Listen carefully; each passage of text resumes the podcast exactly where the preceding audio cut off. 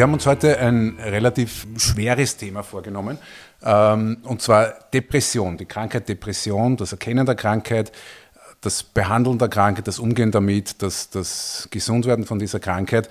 Und wie immer haben wir versucht, es mit äh, jemandem zu finden, mit dem wir das besprechen können, der sich damit wirklich gut auskennt und der gleichzeitig Musik mag und, und dem es dann sozusagen vielleicht der Zugang gefällt, dass wir uns das anhand von Liedern dieser ganzen Sache nähern.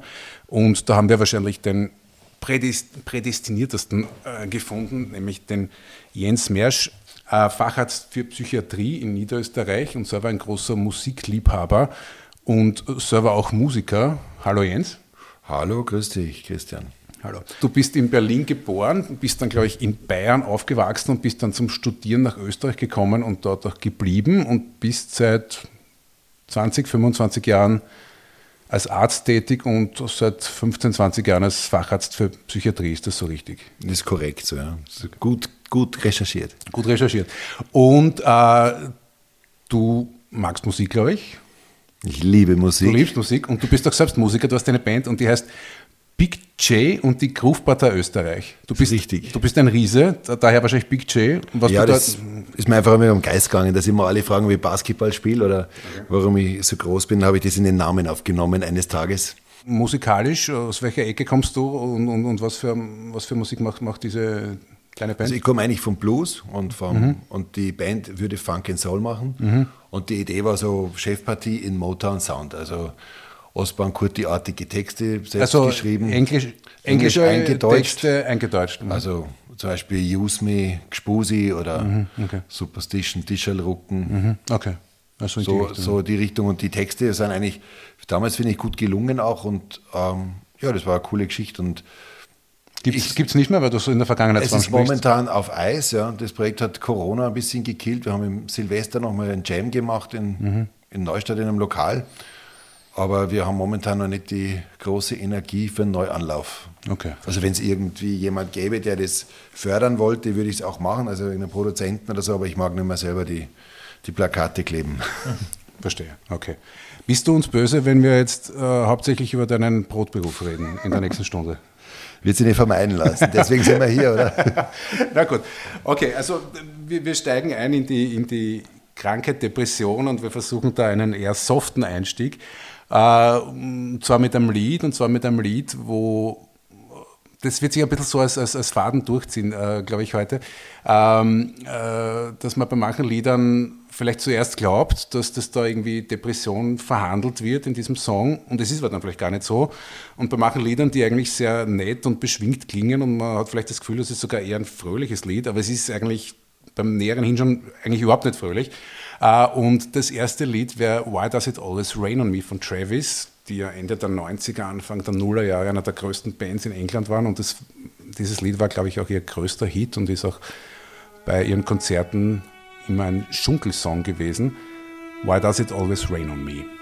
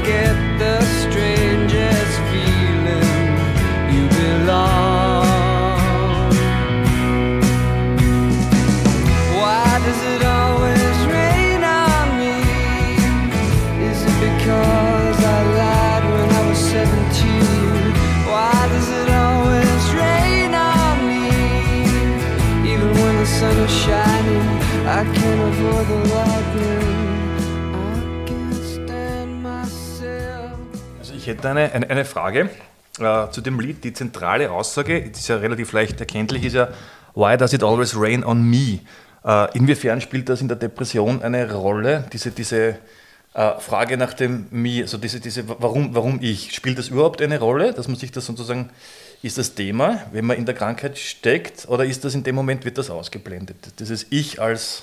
Ich denke, also unter dem Aspekt, dass man alles auf sich bezieht mhm. und dass man ähm, mit dieser depressiven Optik, die man dann drauf hat, ähm, wäre das ja so eine Zeile, ne, wo man sagt, okay, mhm. es regnet immer nur auf mich, mhm. nur mir passiert immer alles Schlechte. Das wäre typisch in einer Depression, diese kognitive Verzerrung, ne, wie man das dann nennen mhm. würde.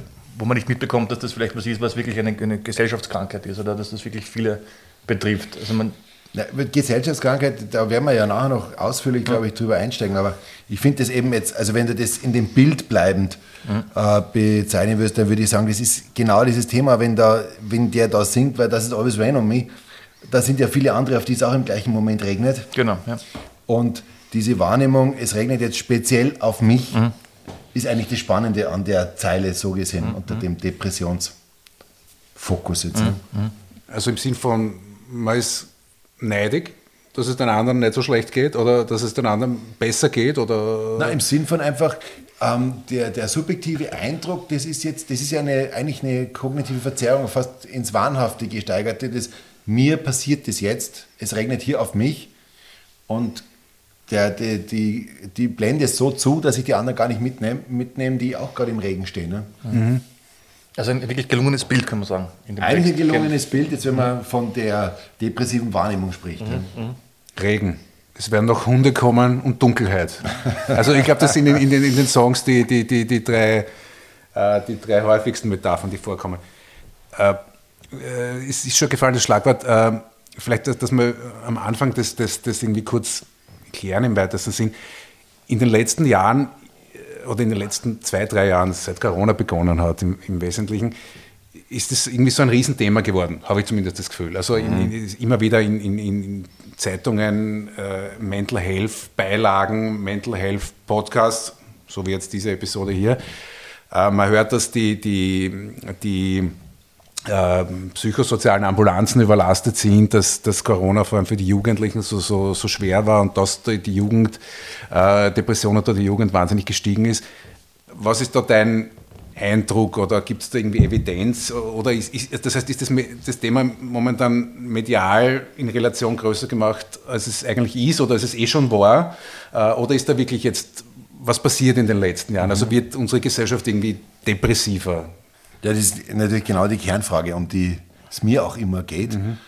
weil ich ganz fest davon überzeugt bin, dass die, ähm, hm, also wie fehlen mir das jetzt auf? Ich glaube, die Frage ist einfach die, ähm, Depression jetzt als Krankheitsbegriff, und ich glaube, da werden wir heute auch viel drüber noch sprechen, und Depression jetzt als aus der Hüfte geschossene Diagnose beim Friseur, banal gesagt, oder Depression als Vehikel, um Schwierigkeiten zu kommunizieren. Also eben mit der Corona-Pandemie, das ist ja wirklich medial überall, dass da die Depressionen so zugenommen hätten. Prinzipiell ist die Depression als Erkrankung in der Psychiatrie eine über die Jahrhunderte stabile, von der Epidemiologie bestehende Erkrankung. Und zwar eine Depression, also Crashkurs, ist eine episodisch wiederkehrende Erkrankung mit freien Intervallen dazwischen. Eine Depression ist kein Dauerzustand, der sich über Jahre hinzieht. Und die Depression hat häufig auch keine Auslöser, sondern häufig auch einen genetischen Hintergrund.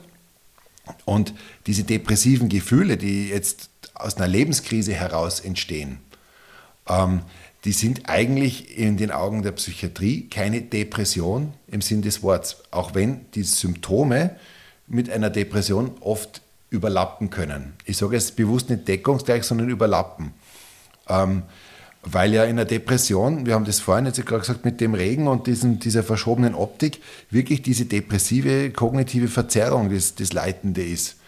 Und, und weniger dieses, wir sagen, dieses depressive, melancholische Gefühl, wo man jetzt vielleicht dran denken würde.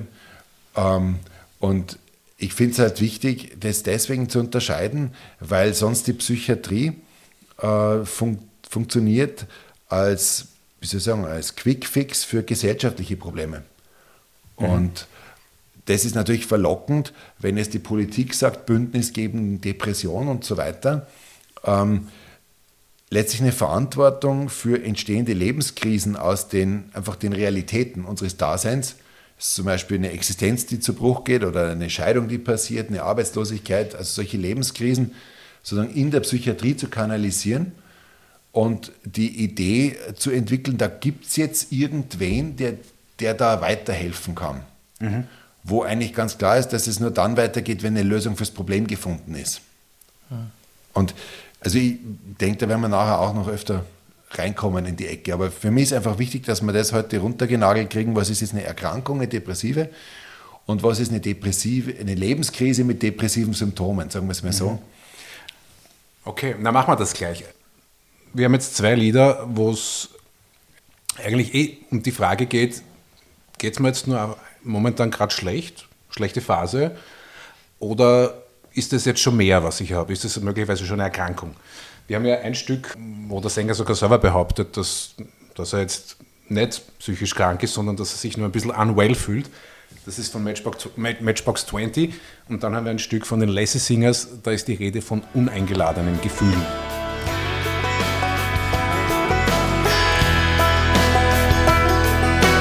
All day, staring at the ceiling, making friends with shadows on my wall.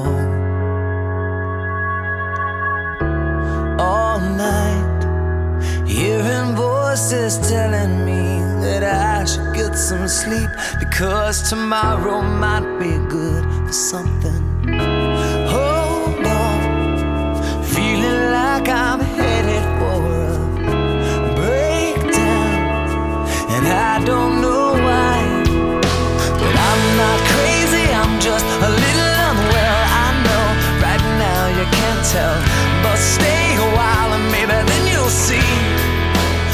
different side of me.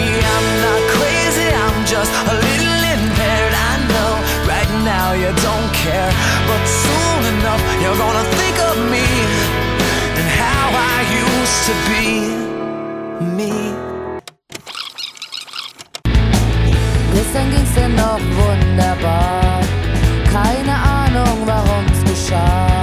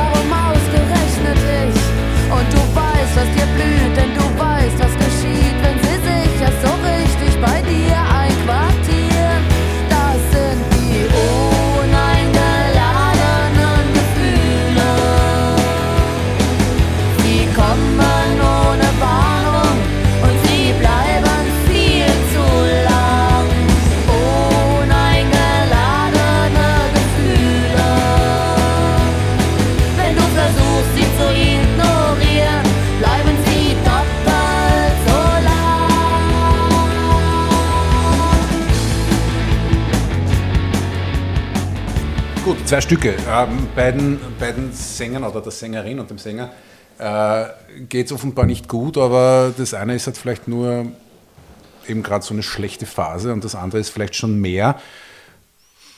Wie grenzt man es ab? Oder, oder anders gefragt, dich als Arzt, äh, wann sollte man, wenn man Symptome erkennt, sich überlegen, ob man nicht vielleicht doch zu einem Arzt gehen sollte oder nicht? Also ich finde jetzt von der depressiven Erkrankung zu sprechen, ähm, zum einen gibt es gewisse Altersgipfel, also die Depression fängt typischerweise eigentlich erst im dritten Lebensjahrzehnt an. Das heißt, alles, was davor kommt, ist schon mal verdächtig, dass es vielleicht keine depressive Erkrankung jetzt ist. Wobei wir jetzt da abgrenzen müssen um manisch-depressive Erkrankungen, die jetzt schon im zweiten Lebensjahrzehnt meistens beginnen. Aber also jemand mit 14, 15 hat vermutlich jetzt keine depressive Erkrankung sui generis, sondern irgendwas Komplizierteres. Also da ist ein zweiter Blick mal wichtig, um das zu erklären, äh, was da eigentlich passiert, weil man sonst zu kurz greifen würde, wenn man die jetzt einfach nur als depressiv klassifiziert, ähm, weil eine depressive Erkrankung ist auch was, was extrem gut auf Medikamente reagiert.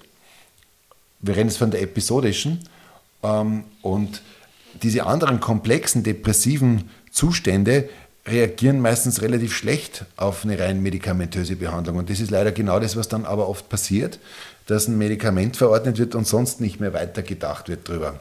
Das heißt, zur Abgrenzung jetzt, weil du hast das gefragt, wie man das abgrenzen kann. Ähm, ich finde mal, also zum einen ist das Lebensalter ein Thema, zum zweiten ist es eben diese Episodik, dass ich sage, ich weiß gar nicht, was passiert ist, wie ein blauer Blitz hat es mich gestreift, ich bin jetzt irgendwie von der Optik her verrutscht in eine dunkelgraue Brille ähm, und diese, dieser Zustand geht auch nicht weg. Also man spricht davon der Modulierbarkeit. Ja? Also ich kann jetzt nicht äh, mit meinen Freunden abends weggehen und es ist alles lässig und am nächsten Tag bin ich wieder schwer depressiv.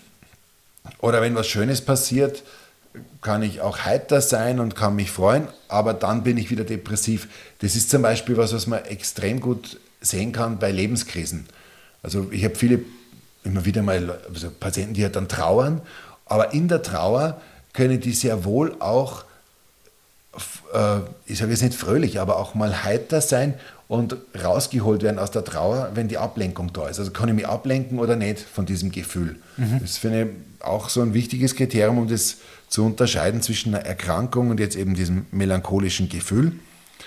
Ähm, und dann ist es halt schon auch hilfreich, wenn man weiß von der Familie her, also ob es einen genetischen Hintergrund gibt, also Familien, in denen depressive Erkrankungen kursieren. Ist natürlich dann hochverdächtig, wenn man das dann selber auch hat. Ja, und wie man gesagt hat, auch diese freien Intervalle. Also, also gibt es in Episoden dazwischen geht es mir gut und ich weiß eigentlich gar nicht, wie das kommt. Was ist ein Intervall? Ist es, sind das Tage, sind das Monate, Wochen? Also, also, für eine depressive Episode wird gefordert, zwei Wochen durchgehend in diesem Zustand zu sein. Mhm. Also durchgehend, das meine ich eben, man kann sich eben nicht ablenken in den zwei Wochen und ähm, zwei Wochen durchgehend dieser Zustand und ähm, da es los und das kann halt bis zu mehreren Monaten dauern und die freien Intervalle dazwischen sind auch meistens Monate. Mhm. Und mhm. dann gibt es halt natürlich Spezialformen, Rapid Cycling und, und auch ähm, gibt es auch Dysthymie mit Double Depression, also wo man durchgängig depressive und depressive Episoden drauf hat. Also ist natürlich komplexer, als wir das jetzt hier runterbrechen. Aber um so eine Richtschnur zu haben, finde ich einfach so dieser, dieses Verrutschen in der Optik in depressiven, depressives Gefühl rein, wo die Energie nicht da ist, der Antrieb weg ist, wo Schlafstörungen da sind, sind immer Biorhythmusstörungen mit dabei. Ja, also körperlich Schlafstörung ist ein Klassiker. Schlafstörung, Konzentrationsstörung, das sind so typische Symptome bis hin halt auch zur Suizidalität, der Lebensüberdruss, ähm, das Gefühl, es wäre besser, wäre gar nicht da. Mhm. Das sind so typische Themen, die halt in der depressiven Episode äh, dabei sein müssen und eben auch in, in der Summation auftreten. Und wann sollte man jetzt äh, zu einem Arzt gehen und das mal durchdiskutieren, Ergebnis offen? Also ich würde zum Arzt gehen, wenn ich eben länger als zwei Wochen diesen depressiven Zustand habe, wenn es keine äh, sinnvolle Erklärung gibt dafür. Speziell würde ich zum Arzt gehen, natürlich, wenn Lebensüberdruss da ist, bis hin zu Suizidgedanken. Mhm. Ähm, und es ist halt einfach diese Häufung von Symptomen. Ne? Depressive Stimmung, Antriebsstörung, Konzentrationsstörung, Schlafstörung und alles zusammen durchgängig zumindest zwei Wochen. Mhm. Ich habe da eine ganz banale Frage, weil du vorhin gesagt hast, äh, Depression ist gut behandelbar mit Medikamenten. Mhm. Äh, was ist dann sozusagen, äh, ganz einfach gefragt, die Leistung des Arztes? Also ich habe eine Depression, ich gehe zum Arzt, der verschreibt mir Medikamente. Was macht jetzt den, den, den einen, einen äh, guten Depressionsdoc sozusagen aus? Wie kann der dann noch modulieren oder auf das Einzelne eingehen? Oder ist das wirklich so Krankheit, Medikament, mhm. Lösung? Also, na, ich finde einfach, wichtig ist, warum man den Arzt braucht, ist einmal die Diagnostik. Also eben, was wir geschildert haben, also diese Eingangsdiagnostik. Eben ein Arzt ist ja auch dafür da, um das Nichtvorhandensein einer Erkrankung zu diagnostizieren. Also ich finde, das ist auch was, was viel zu wenig passiert, auch in unserer Zunft. Also wenn du zum Arzt gehst, dass du ohne Diagnose rausgehst, ist ja eigentlich auch eine Möglichkeit. Passiert nur fast nie. Hm. Muss man leider sagen, das ist ein Fehler im medizinischen System, weil auch die Verrechnung nur mit einer Diagnose funktioniert. Also du kannst nicht aus Versehen beim Arzt gewesen sein. Ne? Und ähm, also prinzipiell finde ich, deswegen brauche ich schon mal einen Arzt, der einfach sagt, okay, das, was Sie da haben, ist eine Lebenskrise und vermutlich keine depressive Erkrankung. Das heißt jetzt nicht, dass man da nicht helfen könnte, Schlafstörungen behandeln. Das heißt auch nicht, dass man da kein Antidepressivum versuchen könnte. Aber zu erkennen, ist es eine Erkrankung oder eine Krise, ist schon mal so die erste Leistung. Und dann ist ja meistens auch so die Aufgabe des Arztes, die Patienten überhaupt ähm, aufzuklären über das Vorliegen einer Erkrankung. Mhm. Weil ja gerade bei der Depression, und da, das ist ja auch das Problem dieser Anti-Stigma-Kampagnen der Psychiatrie, was wir vorhin hatten, dass eben die, die Gesellschaft so, jetzt alle reden von der mhm. Depression mhm. und jeder kennt sich aber jetzt aus damit. Das heißt, der große Auftrag ist es für einen Arzt, eine Psychoedukation ähm, zu etablieren, wo klar ist, du hast jetzt eine Erkrankung. Also du kannst da nichts dafür. Es liegt auch nicht in deiner Kindheit und es wird wahrscheinlich jetzt nichts bringen, wenn du Johanniskraut nimmst oder zur Psychotherapie gehst, sondern wahrscheinlich, also die schwere, mittelgradig bis schwere Depression reden wir jetzt, wir reden jetzt von leichten depressiven Episoden, aber mittelgradig bis schwer ist einfach dann die Leitlinienempfehlung, da gibt es ganz klare Leitlinien, die Etablierung von einem Antidepressivum. Mhm. Und das ist dann sozusagen die Leistung des Arztes, diese Botschaft darüber zu bringen. Mhm. Ja, weil viele würden kommen und sagen, ja, da braucht es nur eine Psychotherapie oder also eben auch dem depressiv Erkrankten hilft positives Denken überhaupt nichts. Dem hilft da reißt die zusammen nichts. Und dem hilft einfach nur, dass jemand da ist, der praktisch erkennt, das sind eigentlich Episoden. Oft ist es ja nicht die erste Episode, sondern der hat letztes Jahr schon mal sowas gehabt. Das mal rauszuarbeiten, dass man das sieht und dass eben ursächlich für diese Episoden eigentlich nichts zu finden ist. Weil das geht ja irgendwie immer so los, dass es dann heißt, naja, da ist die Freundin davor, da war er depressiv. Mhm. Und da ist dann so die Henne und das Ei immer die Frage. Ne? Also bist du nicht mehr so leistungsfähig in der Arbeit, weil du eine Depression hast und verlierst deswegen den Job oder verlässt dich die Freundin, weil du nur auf der Couch hängst und nicht weiterkommst. Und das wird aber genau oft umgedreht in der Wahrnehmung von den Angehörigen. Also wir haben nach wie vor das Problem, dass die depressive Erkrankung viel zu wenig erkannt wird mhm. und gleichzeitig alle schreien, ich habe eine Depression. Mhm. Und dass dadurch die eigentlich depressiv Kranken durchs Gitter fallen, weil die kriegen nicht die Therapie, die sie eigentlich brauchen. Und gleichzeitig Menschen in Lebenskrisen viel zu häufig medikalisiert werden und letztlich dadurch auch gehindert werden, sage mal, selbst wirksam aus der Krise zu kommen, mhm. weil ja eine medizinische Erklärung fürs Problem gefunden wird. Mhm. Und das ist, deswegen ist es wichtig, dass es die Ärzte gibt, die es auseinander teilen.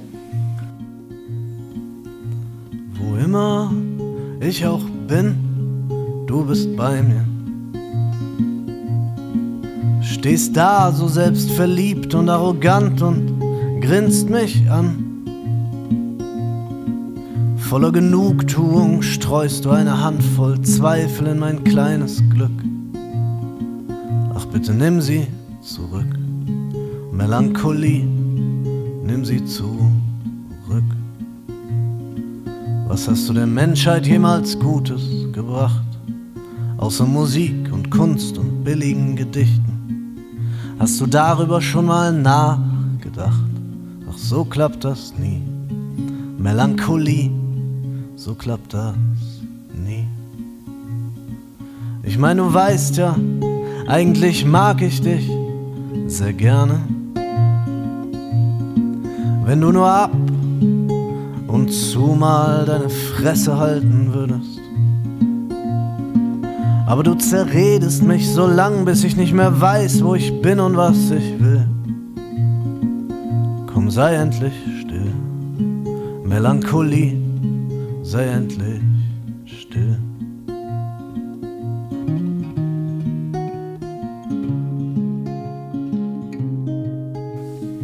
Ja. Äh, warum glaubst du, gibt es so viele Menschen, die danach schreien, depressiv zu sein? Aber du sagst, es gibt Menschen, die das sofort irgendwie äh, sozusagen äh, ja. aus sich rauslassen. Sie glauben, sie haben das jetzt. Und warum ist das, glaubst du so?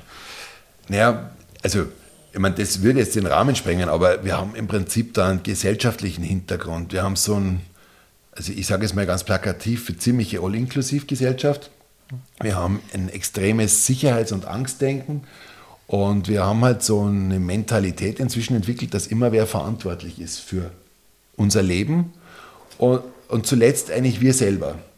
Also wenn, wenn irgendwas, ja, jetzt haben wir jetzt gerade mit diesen ganzen Preisexplosionen, heißt es immer gleich, der Staat muss das jetzt wo kommt das Geld jetzt her, wenn das Leben teurer wird? Ja?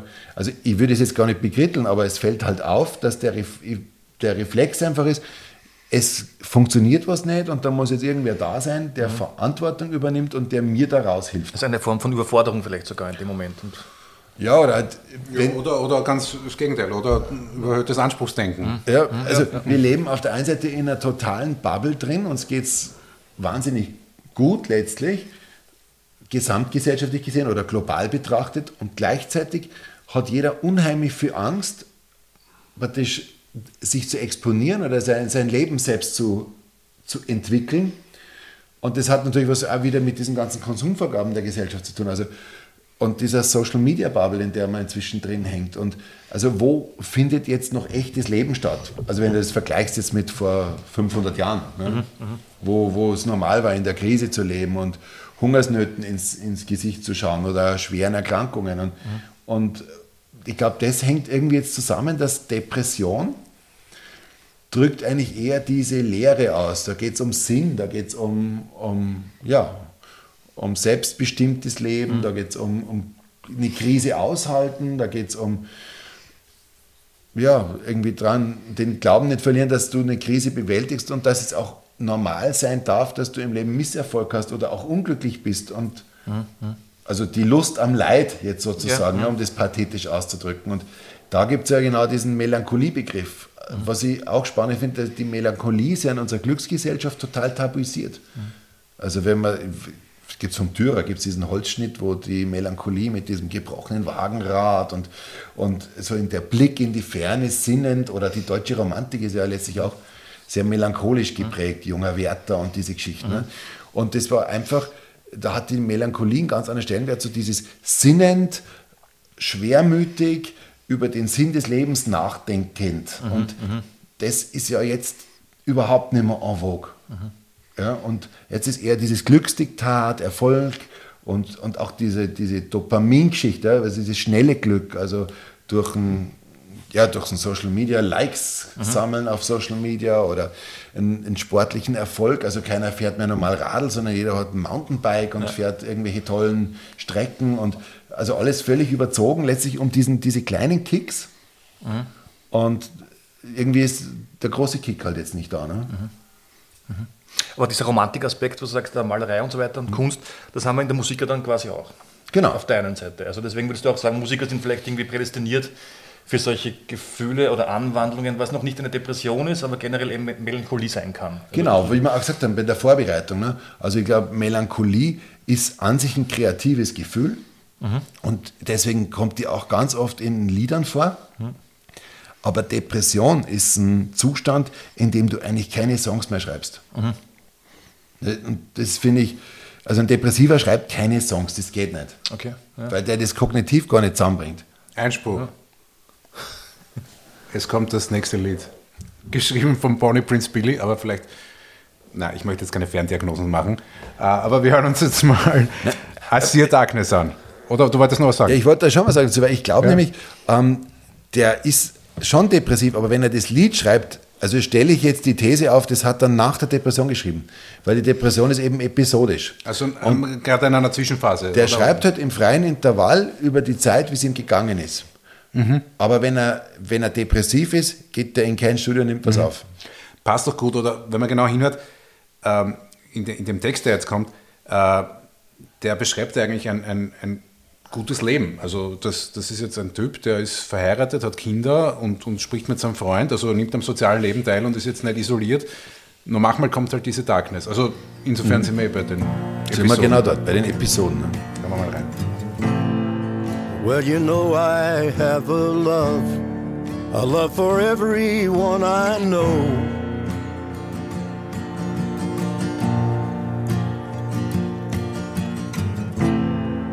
And you know I have a drive to live, I won't let go.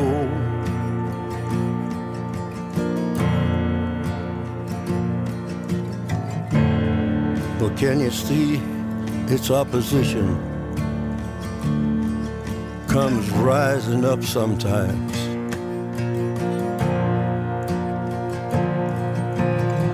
That it's dreadful and position comes blacking in my mind.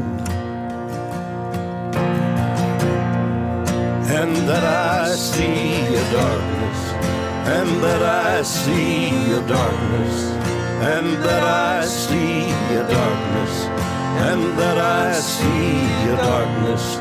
Did you know how much I love you? Here's a hope that somehow you can save me from this darkness.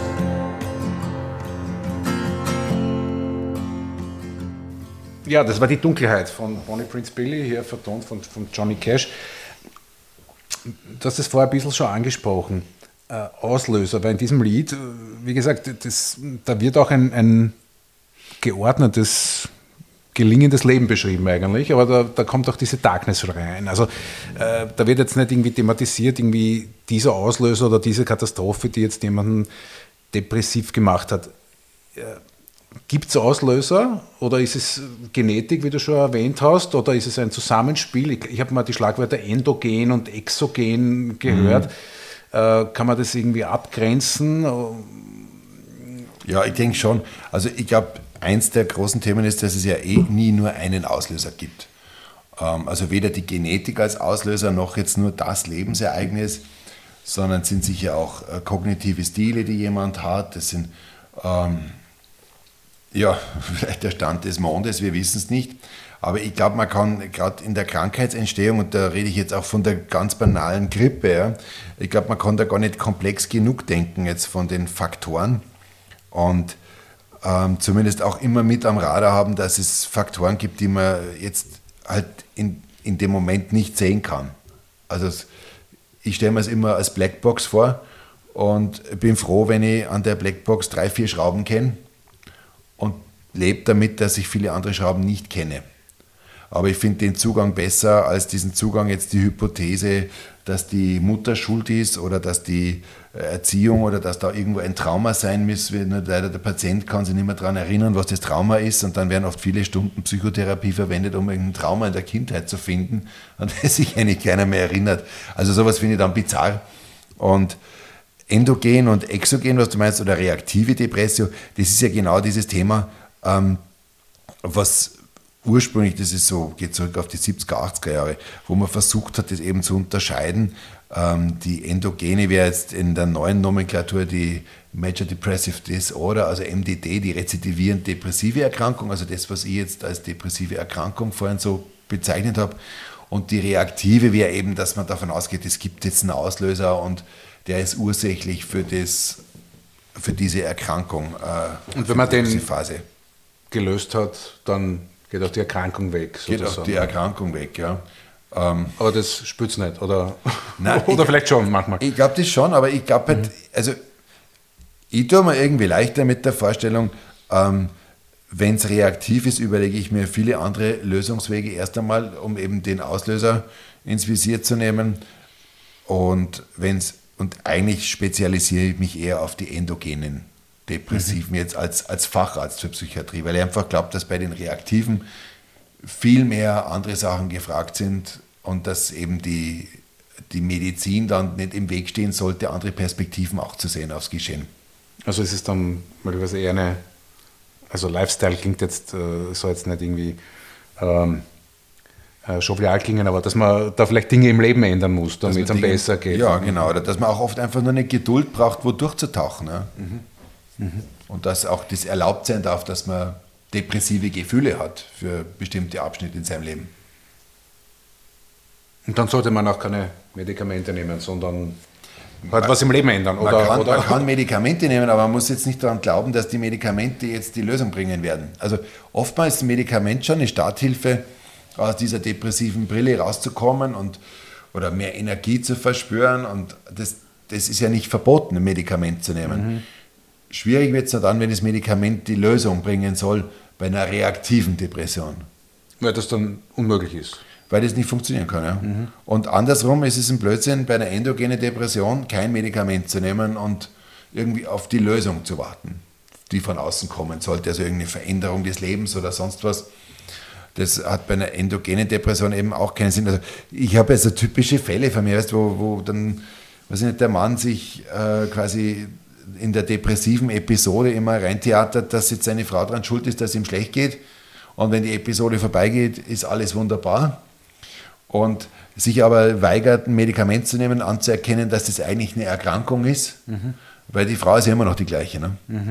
Das ist banal gesagt. Und das sind so typische depressive Karrieren, wo ich wichtig finde, dass da eine Awareness da ist, was eine depressive Erkrankung eigentlich ausmacht. Aber da möchte ich nochmal zu dem Lied kommen, ganz kurz, weil du hast äh, gesagt, äh, zum Beispiel ein, ein Freund, äh, das, das bringt nichts oder man kann irgendwie nicht gut weggehen, eine gute Zeit haben, wenn man depressiv ist, ist man depressiv. Und wie schätzt du das ein? Jetzt quasi jetzt bei dem Beispiel war das Bonnie Prince Billy. Äh, der schreibt vielleicht rückblickend über eine Depression und singt eben dann äh, Here's a hope that somehow you can save me from this darkness. Ne? Also dieser, der- der Wunsch, dass das irgendjemand anderer für einen erlebt macht oder irgendwie weg, sozusagen auslöscht, diese Krankheit. Ne? Ja, und der Ist- sagt also- somehow. Ne? Ja, er es ja. ist ja völlig ratlos, wie das sein könnte. ja, Wie durch einen Zaubertrick kommt da irgendwer und könnte es wegzaubern. Genau. Also er glaubt eigentlich selber nicht. Der glaubt ja Ich nicht glaub, selber. so- Und deine Einschätzung ist, er hat das wirklich du- durchlebt und, und blickt jetzt zurück sogar auf diese. Ich würde das so einschätzen. Also Okay, der ja. Mhm. weiß, wovon er spricht und eben diese Ratlosigkeit, das könnte mir niemand helfen da dabei. Ja. Mhm. Vielleicht auch die Wiederholung. Ne? And then I see a darkness singt er dann fünfmal hintereinander, glaube ich. Ne? Dass Ja. das immer wieder von neu beginnt. Ne? Das ist Genau. auch super. Okay. Das bringt das ganz gut auf den Punkt. Ja. Die Dunkelheit. Was hat man? Wir hatten den Regen, die Dunkelheit. Und jetzt haben wir zwei Lieder zu Hunden. so schwarzen Hunden, um genau zu sein. Und das erste Stück ist von den Manic Street Preachers, das heißt Black Dog on My Shoulder. Und das zweite Stück ist von Nick Drake und das heißt Black Eyed Dog. Might dilemma, but not my choice. Winston Churchill, can you hear my voice? My kitchen sink. Double vision,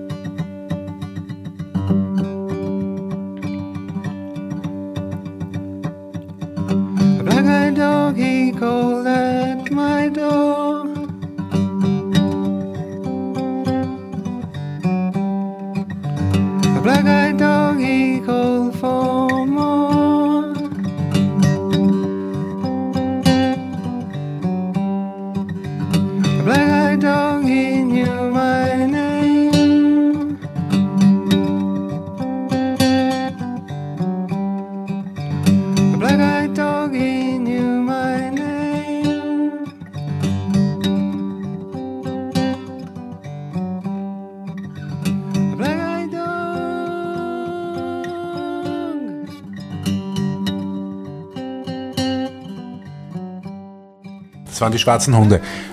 Dieses erste Stück, Black Dog on My Shoulder, das ist eine Referenz an Winston Churchill, der, der diesen Begriff, glaube ich, nicht, nicht erfunden hat, aber er hat es berühmt gemacht, weil er hat, der war depressiv oder manisch-depressiv, ja, weiß ich nicht. Also bekannt.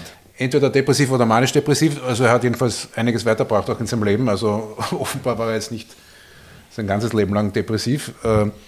Äh, Und der hat ja seine Krankheit äh, mal in einem Brief beschrieben als, äh, als, als, als schwarzen Hund, der ihm auf der Schulter sitzt. Und das wird in diesem Lied eben beschrieben. Und, und, und das zweite Stück von Nick Drake wird da dieses gleiche Symbol verwendet. Ich habe mir da die Frage gestellt bei diesen Stücken, Winston Churchill, ich weiß jetzt nicht genau, wann er gestorben ist, wahrscheinlich in den, in den 50er Jahren oder so, der hat ja seine seine Depression wahrscheinlich nur schwer behandeln können. Also die Medikamente, die es heute gibt, hat es damals noch nicht gegeben. Er hat es vielleicht mit Selbstmedikation, Alkohol versucht.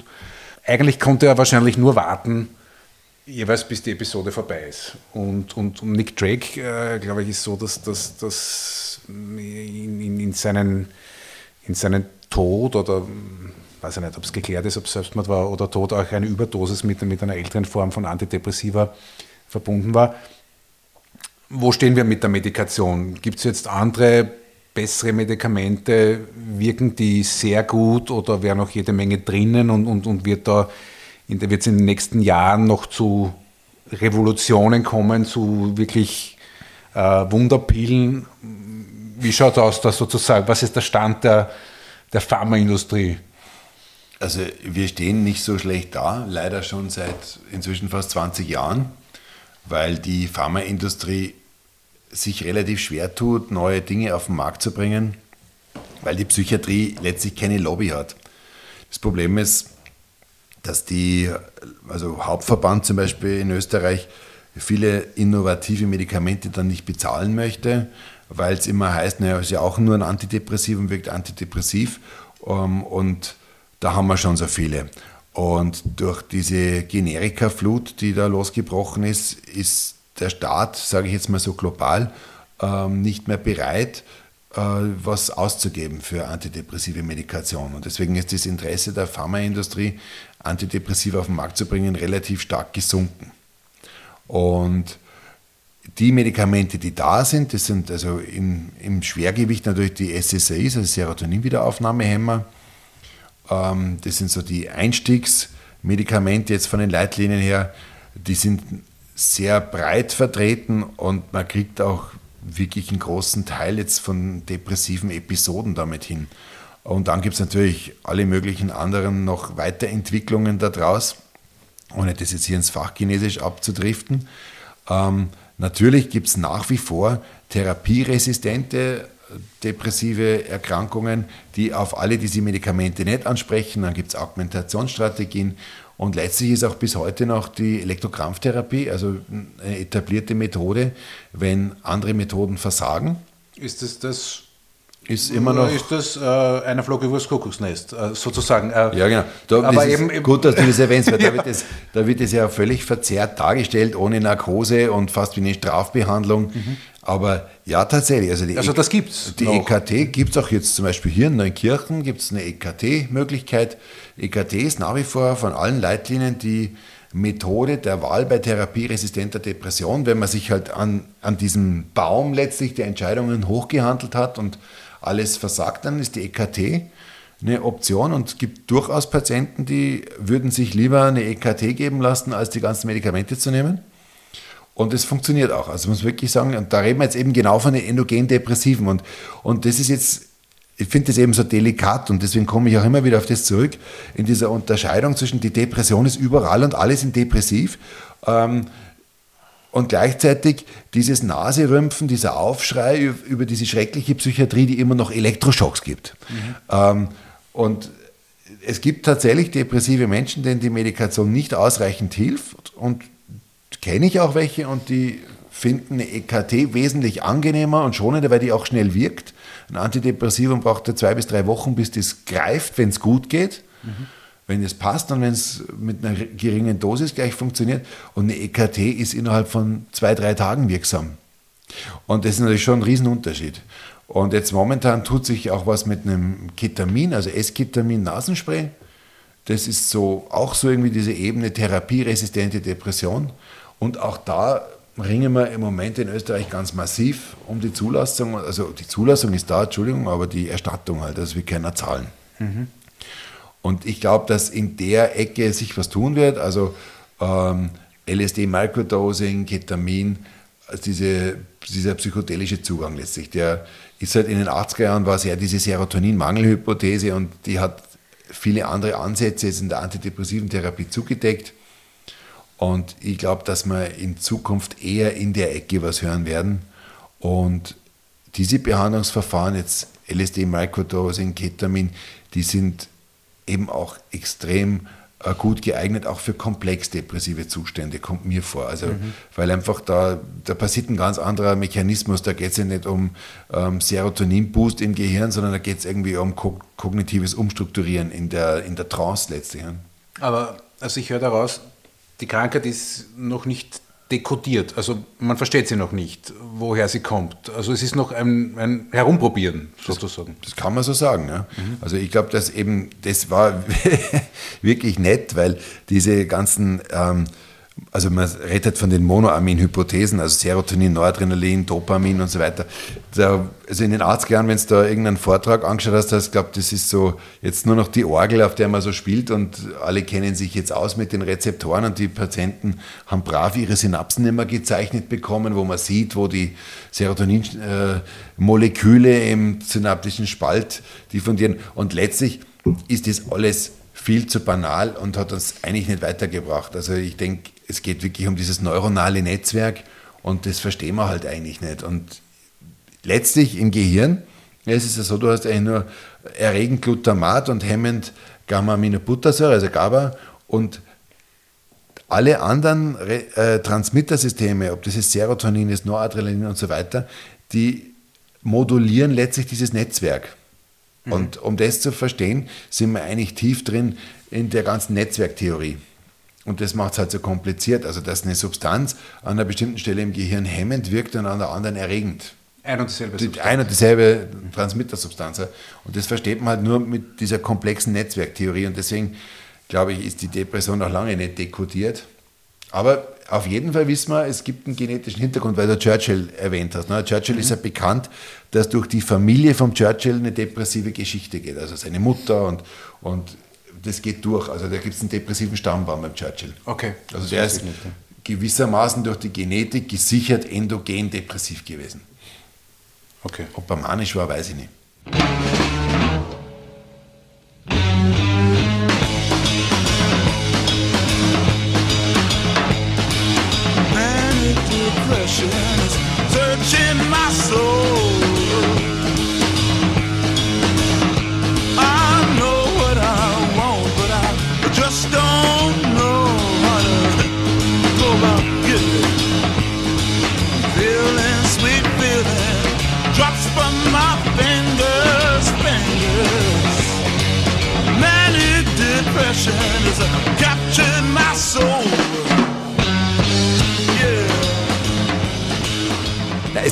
Tatsächlich diese Haltung vom Kreppelin, das war so die Jahrhundertwende-Psychiatrie, der gesagt hat, jeder, also Depressive, ist im Prinzip von Haus aus manisch-depressiv, also bipolar. Ähm, es gibt nur welche, die halt bisher noch ihre manische Episode nicht gehabt haben. Weil tatsächlich, also gibt es immer wieder Geschichten, wo jemand viele depressive Episoden hatte und auf einmal ist eine Manie da.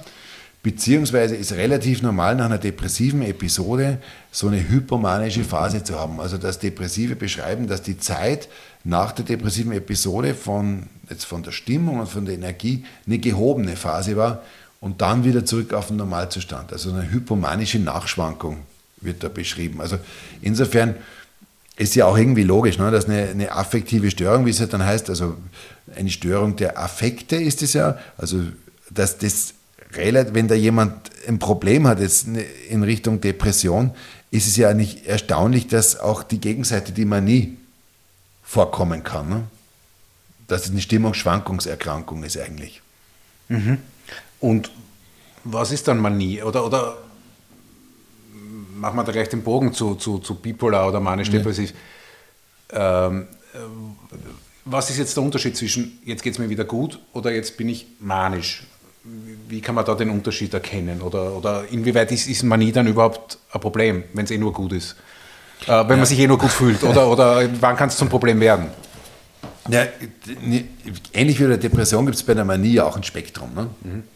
ähm, wo es eben von einer leichten hypomanen Nachschwankung der Depression ähm, zu einer hypomanischen, dauerhaften Stimmungsauslenkung kommt. Und in der Manie, da ist so viel los, dass klar ist, dass die Person krank ist. Da geht es wirklich um massives Geld ausgeben, um eine durchgehende Euphorie, riskante ähm, Unternehmungen, der Schlafmangel, der da dabei ist. Also nicht nur die, die Wohnung schön putzen, sondern Nein. wirklich mehr. Da reden wir jetzt wirklich davon, dass die nächtelang am Durchfeiern das Gefühl haben, keinen Schlaf zu haben. Also typisch ist ja, wir äh, haben das ja ganz am Anfang schon gesagt, also typisch für manische Erstepisoden ist ja ein junges Erkrankungsalter.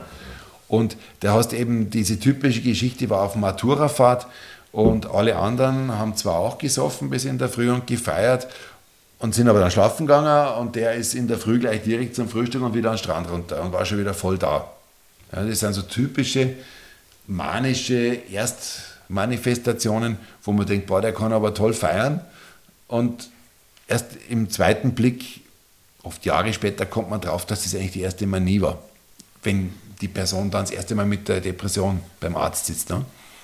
Und eine Manie ist so, also so ausgeprägt, wenn man jetzt von einer Manie im psychiatrisch-klinischen Sinn spricht, das kann man eigentlich nicht übersehen. Also das ist so wild und endet ja meistens dann auch mit einer Unterbringung im Krankenhaus. Okay. Und das ist eine völlige, und eben, aber im, im, Gegensch- also im Gegenlicht praktisch zur Depression finde ich das echt spannend, weil eine, man sieht einfach, da ist krankhaft verändert die Stimmung, die Energie, der Antrieb, der Biorhythmus und das ist von außen nicht mehr steuerbar. Und das gilt ja genauso für die Depression, wie es für die Manie gilt. Ne? Also der schlaft nur drei Stunden, springt aus dem Bett, ist das blühende Leben, die Gedanken rasen, der redet schnell, den, den kann man gar nicht folgen.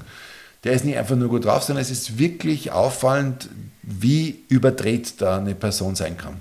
Also eigentlich ist, wenn man sagt, Manie oder manisch ist daher eigentlich im allgemeinen Sprachgebrauch ganz falsch eingesetzt. Also, also wenn jemand wirklich manisch ist im, im klinischen Sinn, das merkt man. Also, Das merkt man ganz bestimmt. Ja. und das muss man auch anders behandeln als die unipolare Depression. Genau, da sind ganz andere Sachen dann gefragt. Wie gesagt, das endet meistens im Krankenhaus. Ja.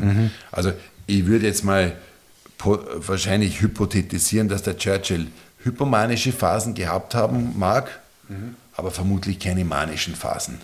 Weil, weil der ja doch wahrscheinlich, und das ist ja diese Bipolar-2-Geschichte, hypomanisch mit depressiven Phasen, der wird den Großteil seines Lebens in depressiven Phasen verbracht haben mit schweren depressiven Episoden obendrauf und leichten Hypomanien, die halt dann die Kreativität befördert haben und wo er endlich befreit war, sozusagen von diesem schwarzen Hund und sehr kreativ war und sehr, sehr einfallsreich.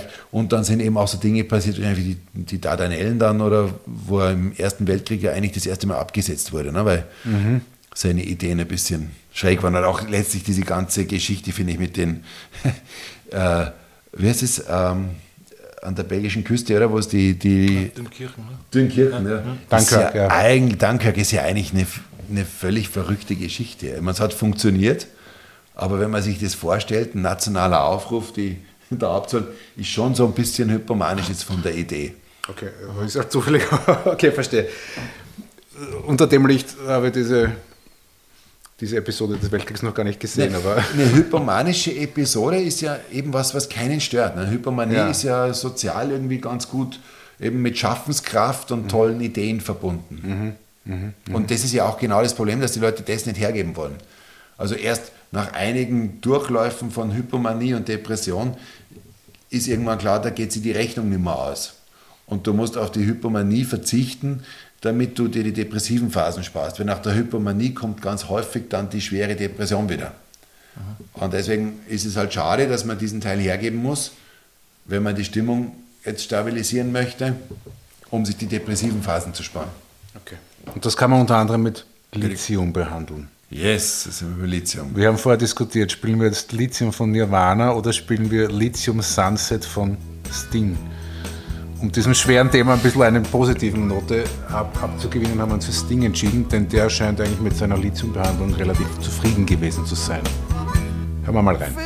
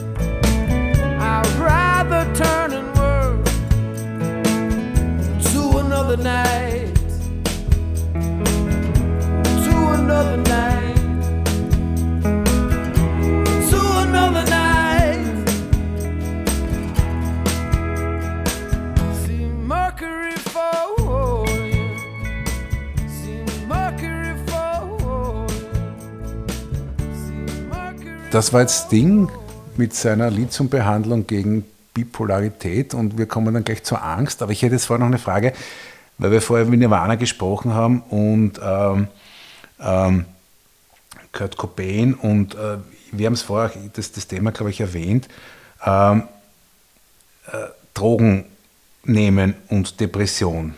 Das ist wahrscheinlich eher kontraproduktiv. Oder, äh, oder anders gefragt, erhöht man da mal ein, kann man durch Drogen nehmen depressiv werden oder ist es, kann es eine Depression noch verschlimmern oder kann es Heilungschancen verschlechtern?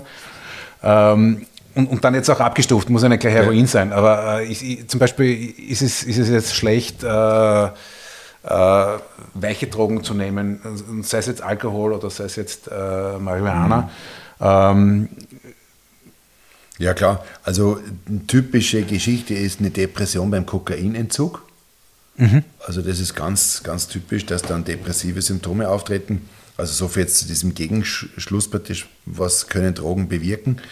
Ähm, natürlich ist Alkohol ganz ein häufiger äh, Selbstmedikationsversuch von Depressiven. Ähm, Cannabis ist halt momentan so die Nummer eins Droge, wo es praktisch keine Berührungsängste mehr gibt. Es wird meiner Erfahrung nach meistens eingesetzt irgendwie abends zum Schlafen, zum Runterkommen, dass der Kopf nicht so dreht. Ähm, und natürlich macht das Cannabis, wenn man das jetzt regelmäßig und höher dosiert verwendet, auch diese Antriebsstörung. Also Cannabis ist ja fast immer vergesellschaftet mit diesem Cognitive Dulling und dieser diesem Rückgang von der Aktivität brauchen wir bloß in Kingston auf der Hauptstraße gehen, kann man sich das anschauen. Und dann überlappen sich halt sozusagen depressive Symptome mit eigentlich Cannabis-Nachwirkungen bei einem größeren Konsum. Aber es ist letztlich also keine äh, Droge jetzt bekannt, die depressive Symptome jetzt wegblasen würde, außer wenn wir jetzt ein Ketamin jetzt diskutieren wollten, da ist schon bekannt, dass das antisuizidal und antidepressiv wirkt. ich meine jetzt gar nicht wegblasen, aber es ist nochmal ein verschlechternder Faktor. Ja, in der Regel ist es In der Regel, ein ja. verstärkender Faktor. Also Ketamin würde ich jetzt in Klammern setzen. Vielleicht, wie man vorhin gesagt hat, L- ähm, LSD Microdosing, aber prinzipiell sind Drogen keine gute Idee, schon gar nicht in der Selbstmedikation in der Episode. Aber nicht nur keine gute Idee, sondern eine explizit schlechte Idee. Ein komplizierender Faktor. Ja. komplizierender Faktor. Schön gesagt. Drogen sind auch schon die Überleitung zum nächsten Stück und auch danach zur Angst. Das nächste Stück wäre jetzt nämlich das Lied The Fear von Pulp. Äh, Und diesen Text äh, hat Jarvis Cocker geschrieben nach, in einer Zeit, nachdem Pulp eine Riesenband wurde in, in, in, in, diesem ganzen Britpop-Umfeld und, und wo auch, auch Kokain die, die Droge war von, von, in London bei den Bands. Und er das auch jetzt äh, offen damit umgeht und sagt, dass er das damals konsumiert hat. Und er hatte dann doch irgendwie ein, ein, ein ziemliches Breakdown nach dem großen Erfolg mit, mit äh, Common People, mit Disco 2000. Und, und, und dann ist entstanden das Album Dieses Hardcore und dieses Stück, was wir uns jetzt anhören, ist The Fear. Und nachher werden wir dann ein bisschen über Angst und die Frage sprechen, Angst in Verbindung mit Depression, kommt es gemeinsam, kann es voneinander getrennt kommen.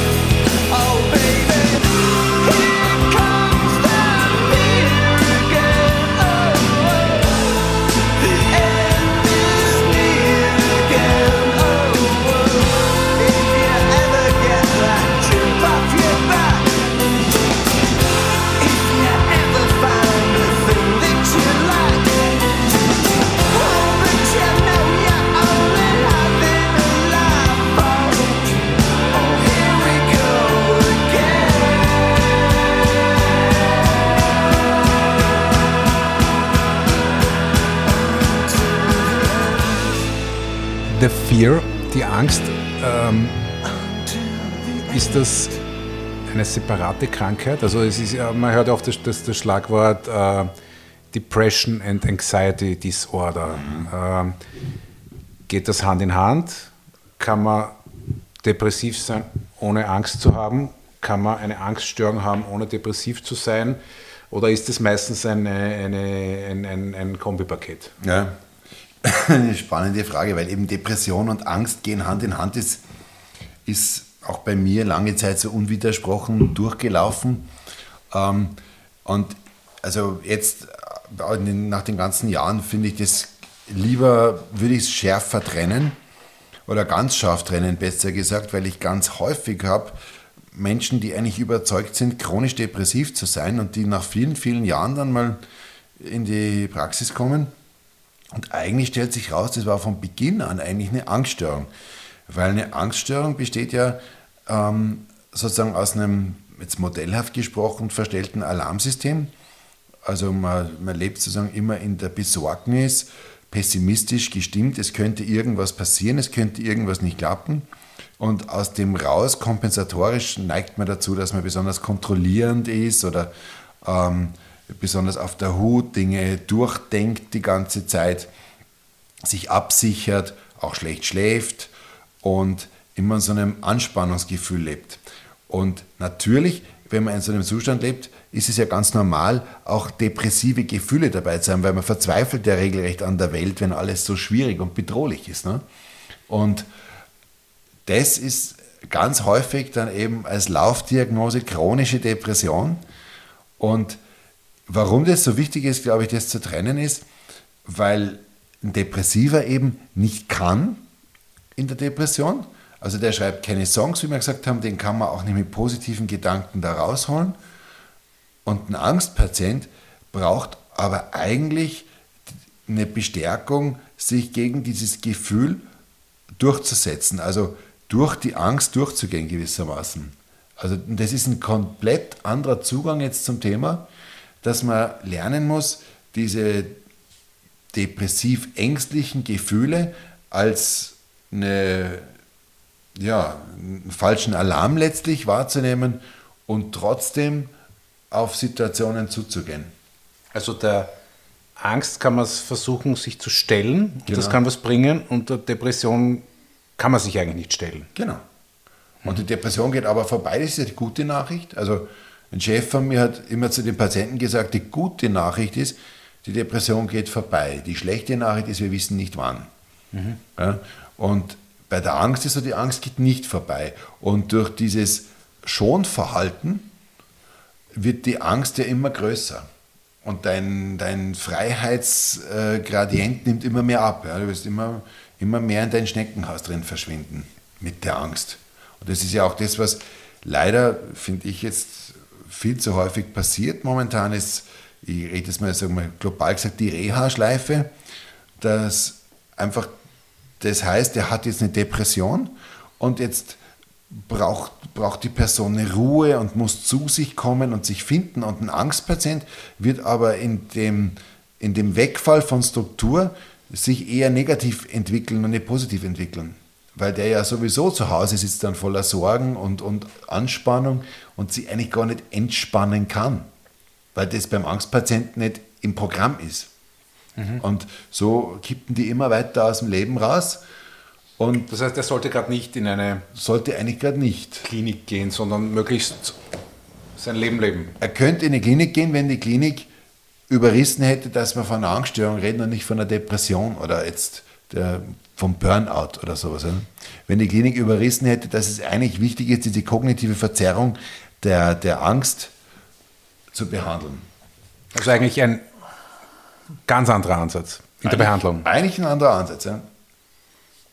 Aber wir reden jetzt von keinen äh, Intervallen der Angst, dass- also Angst, die immer wieder kommt bei gewissen Situationen. Wir reden von Angst als durchziehendes Phänomen, das so eine- ständig da ist. Genau, das heißt generalisierte Angststörung. Das ist praktisch eine, sage ich mal, Spielform der Angst ist die generalisierte Angststörung. Das andere sind diese typischen Ängste, die jeder kennt, eine Phobie vor Spinnen, eine Höhenangst, Platzangst, solche Sachen. Ja. Und die Panikattacke ist dann eine Spitze in der generalisierten Angststörung, oder ist das wieder was anderes? Die Panikattacke kommt bei der, bei der Angststörung halt vor, bei, bei Phobien zum Beispiel, bei Klaustrophobie im Fahrstuhl, bei Agoraphobie in der Menschenmenge und bei der generalisierten Angststörung kann die Panikattacke dabei sein. Die Panikattacke kann natürlich auch bei der Depression mit dabei sein. Es gibt auch Depressive, die in der Episode Angstsymptome haben. Aber der Unterschied ist eben, und das gilt es dann eben zu erfragen, dass es zwischen den Episoden im freien Intervall keine Angstsymptome gibt. Ja, es gibt natürlich Menschen, die das eher als eine ängstliche Symptomatik beschreiben, ihre depressive Episode, aber die sind angstfrei im freien Intervall. So ganz plakativ jetzt mal runtergebrochen. Gibt jetzt sicher viele Experten, die aufschreien würden und sagen, so einfach kann man das alles nicht sagen, ist eh klar. Aber ich versuche halt jetzt einfach einen roten Faden reinzulegen, wo man sich so ein bisschen anhalten kann. Und ich glaube, mit so einer Unterscheidung macht man tendenziell weniger Fehler, als wenn man alles versucht, in einen Topf zu hauen. Also sozusagen, die, die, wenn es nur Angst ist, dann ist die immer da und geht Genau. nicht weg, solange man sich Der nicht stellt. der nicht stellt. Genau. Und wenn man sich der stellt, ist das gut? Dann kann es weggehen? Dann geht's weg. Also die Angst wird immer bei dir bleiben, aber du wirst verstehen, wie du mit deiner Angst besser umgehst. Und die Angst wird ja, und das ist ja genau das, was wir vorhin bei der Depression gesagt haben, die, wenn jemand eine Angststörung hat, ist diese depressive Stimmung modulierbar. Also ich habe viele Angstpatienten, die sagen, wenn ich dann in der Arbeit bin und wenn ich dann da meinen Job mache, dann geht es mir eigentlich voll gut. Ich denke gar nicht drüber nach, was mich daheim alles beschäftigt, wenn ich abends Licht abdrehe. Und das sind eben so Parameter, wo ich dann eben festmachen würde dran, das handelt sich um eine Angststörung und nicht um eine Depression. Das muss man aber dann wissen. Also ich meine, das ist wichtig, dass, Das ist total wichtig. dass das dann richtig diagnostiziert wird. Ne? Genau. Also ein Großteil der Depressionen, die da draußen so rumlaufen, sind eigentlich Angststörungen. Okay. Und die Angststörung ist wiederum ein Phänomen, letztlich auch unserer Gesellschaftsstruktur. Ne? Aber es kann auch sozusagen auch im Kombipack kommen, auch möglich. Ist möglich, ja. Aber ich versuche erst einmal zu trennen. Also bevor ich den Kombipark akzeptiere, mache ich erstmal einige diagnostische Runden, um es eher zu trennen. Und Also nach deiner Erfahrung ist es häufiger das eine oder das andere als, als die Angststörung als ist häufiger. Die Angststörung ist häufiger als die 20 Prozent der Bevölkerung haben Angstsymptome und eine Angststörung. Das ist die häufigste psychische Erkrankung. Und wie viel Prozent ähm, Depressionen? Naja, 10 bis 15. Weniger. 10 bis 15. Und da, bei dieser Statistik muss man immer halt sehen, dass diese Depressionsdiagnostik sehr inklusiv gehalten wurde in den letzten Jahren. Ne? Da haben wir ja eingangs auch gesagt, ja, die Depressionen nehmen zu, alle sind depressiv. Und wenn jetzt die Statistik, die, be, die bemisst sich ja immer an den, äh, zum Beispiel an den Krankenständen. Ne? Die Gebietskrankenkasse schaut, wie viele Krankenstände mit welcher Diagnose.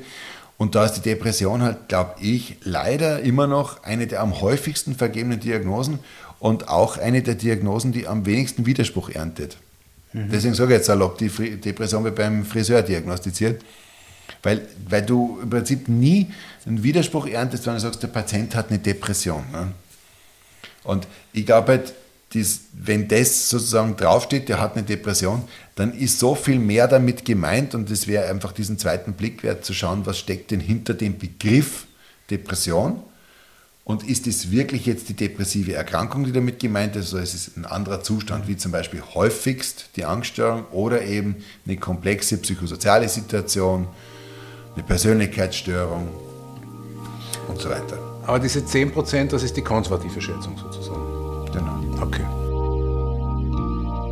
When you try your best but you don't succeed. When you get what you want but not what you need. When you feel so tired but you can't sleep. Stuck in reverse.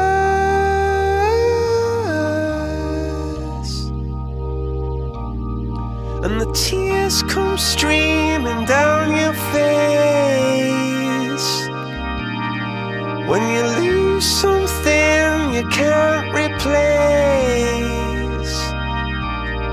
When you love someone but it goes to waste.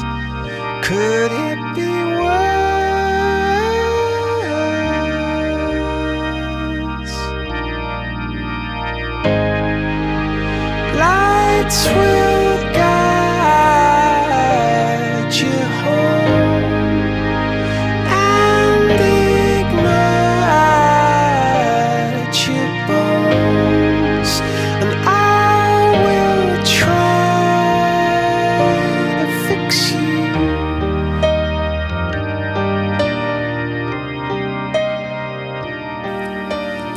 You hast du äh, dir gewünscht für, für unsere Playlist. Warum? Weil ich habe das gesehen auf diesem Theaterstück mit Joachim Meyerhoff, wo die vom Melle die Welt im Rücken im Akademietheater einen dreieinhalbstündigen Kraftakt auf die Bühne gebracht hat. Von Melle, der, das ist ja ein, ein, ein Bipolarer, der über seine Bipolarität ein Buch geschrieben hat. Genau, ein bipolarer Deutscher, der über seine Bipolarität schreibt. Und der Meyerhoff äh, hat ja, ich, ich schätze den Meyerhoff sehr, verehre den, der hat ja auch eine Psychiatriegeschichte in dem Zusammenhang, dass sein Vater ja Primar war in der Psychiatrie, wo er auch ein Buch drüber geschrieben hat. Und der hat sich insofern dieses Stücks mit einer, ja, mit einer Liebe angenommen, um letztlich zu zeigen, was es heißt, bipolar zu sein, diese Höhenflüge und die Depressionen und, und die langweilige Normalität dazwischen. Und ich selber bin ja nicht so großer Coldplay-Fan, aber dort hat das Lied extrem gut hingepasst und seitdem habe ich das immer irgendwie so im Kopf gehabt. Und natürlich war eine Hammond-Orgel auch dabei und ich mag ja am liebsten Hammond-Musik. Und, wo war dieses Stück dann? War das jetzt bei der manischen Phase oder war es beim, beim, bei der Einstellung auf normal? Oder, oder? Das war die Einstellung normal und zwar also eher schon im, im Ende dieses Stücks, wo er eben dann sagt, dass die Normalität ist Medikation und die also mit der Medikation wird Normalität in kleiner Münze ausgezahlt, sagt der Melle und der bringt es damit eigentlich ganz gut auf den Punkt, was das für Bipolare bedeutet, sich von den Höhenflügen zu verabschieden und ähm, das auch nicht mehr zu erleben und sich so halt im Normalen wiederzufinden, wo man eigentlich nichts mehr kann und in der Manie war man allmächtig. Also er wird gefixt und ist gar nicht so happy damit. Zumindest im Moment einmal. Ja, und ich finde, bei Fixio kommt ja auch so eine, eben, also ich nehme das halt von daher mit, diese Melancholie irgendwie gefixt sein heißt nicht, dass das alles super ist jetzt. Ja, es kann auch eine Leere hinterlassen. Und kann jemand, weiß er jetzt auch irgendwie äh, so in, in dem Thema Angehörige, kann man, wenn man da jetzt krank ist, psychisch, kann man irgendwie gefixt werden von seinem Umfeld? Oder können die da eigentlich jetzt nur eine Beobachterrolle einnehmen und halt schauen, dass sie selber möglichst unbeschadet da durchkommen? Ja, also von den Angehörigen, glaube ich, ist wirklich viel Geduld gefragt. Ähm, und die können eben, wie wir schon gesagt haben, nicht viel helfen jetzt im Sinne von, ich hol dich da raus. Ähm, aber die Angehörigen sind halt sehr gefordert, ähm, zum einen zu akzeptieren, dass es eine Erkrankung ist. Das finde ich schon mal total wichtig. Ähm, diese andere Wahrnehmung, die man hat, wenn man sich bewusst ist, dass der Angehörige eben eine Erkrankung hat und das jetzt nicht eine Laune ist, weil spätestens nach der zweiten, dritten Episode sind die Angehörigen meistens verbraucht mit ihren Ideen, was sie alles tun, damit es ihnen bald besser geht. Und häufig wäre von den Angehörigen auch gefordert, zu unterstützen, dass der eine Medikation braucht. Und die Angehörigen sagen, auf das geht es eh schon wieder gut und warum nimmst du die ganzen Medikamente? Also ich glaube, die, die Rolle der Angehörigen ist total wichtig als Co-Therapeuten, ähm, die in aller Bescheidenheit äh, unterstützen, dass der Patient äh, gesund bleiben darf und, und nicht den, den Heilungsverlauf boykottieren und in der Episode einfach Raum geben, ja. Okay. wenn, wenn das eine Antwort ist. Aber auch keine Schuldgefühle entwickeln brauchen, dass sie vielleicht schuld sind. Ja, das ist ein guter Punkt, dass du das sagst, weil natürlich häufig rauskommt, die Mama ist schuld, dass der depressiv ist. Ähm, und genau darum geht es. Ja. Eine, eine, eine saubere Diagnostik, eine, eine vernünftige Psychoedukation für alle, auch eben für die Angehörigen und eben diese ganzen Schuldzuweisungen dann, das, das erübrigt sich ja dann letztlich. Ne? Na, wir kommen zum letzten Punkt, oder? Zum letzten Ja, Thema. wir kommen zu Zu- Hoffnung, zu Hoffnung zu damit leben lernen. Äh, du hast gesagt, das ist eine Krankheit, die kann immer wieder kommen, aber die kann auch immer wieder vergehen. Die kann man behandeln, man kann damit leben lernen. Ähm, kann man das so zusammenfassen? Ja, finde ich doch ein gutes Resümee. Okay. Leonard Cohen hat auch resümiert, äh, der hat auch äh, Zeit seines Lebens mit Depressionen zu kämpfen gehabt. Er hat relativ spät ein Lied geschrieben, da hat er gesagt, I'm living on pills for which I thank God. Wobei, das waren dann vielleicht schon andere Pillen, also das hat wie er schon äh, über 80 war. Ähm, jedenfalls in dem Lied, glaube ich, äh, verarbeitet er auch irgendwie so ein bisschen, äh, nennen wir es Knacks, den er mitbekommen hat. Das Lied heißt Anthem und da singt er die schönen Zeilen, dass er sagt, There is a crack in everything, aber das ist where the light gets in. Also alles hat ein bisschen einen Knacks, aber da geht dann das Licht rein und macht vielleicht den Menschen erst so richtig zum Menschen. Jens, Da danke. Gibt's, da gibt es da gibt's aber noch was Gutes dazu. nämlich das sag uns in Japan gibt es eine, eine Kunstform, die mit diesen gecrackten äh, Tongefäßen, also da gibt es dann äh, wirklich Ausstellungen, wo gebrochene Tonvasen ausgestellt werden. Insofern ist es spannend, dass Leonard Cohen auch dieses Bild vom Crack ähm, benutzt. Ne? Und Ja, das stimmt. Kintsugi. hey, Das hat mein Kollege auch recherchiert im Vorfeld. Kintsugi. Ne? Kintsugi ist das, genau. Ja. Ich habe dir das notiert hier in meinen Vorbereitungen für diese Folge, wollte es aber nicht erwähnen. Und du hast es jetzt erwähnt, ohne dass wir uns abgesprochen haben. Ja, Wahnsinn. Wir sind ein eingespieltes Team. Es war Ja. total zauberhaft mit dem Lukas, den ich vorher gar nicht begrüßt habe. Mit, Ja. mit dir, lieber Christi, es war wunderbar und freue mich. Danke, dann hören wir jetzt noch Leonard Cohen und ähm, auf eine gute Zeit. Wir bleiben noch da und ihr werdet gehen.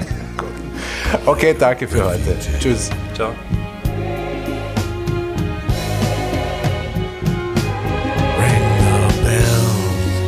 That still can ring. Forget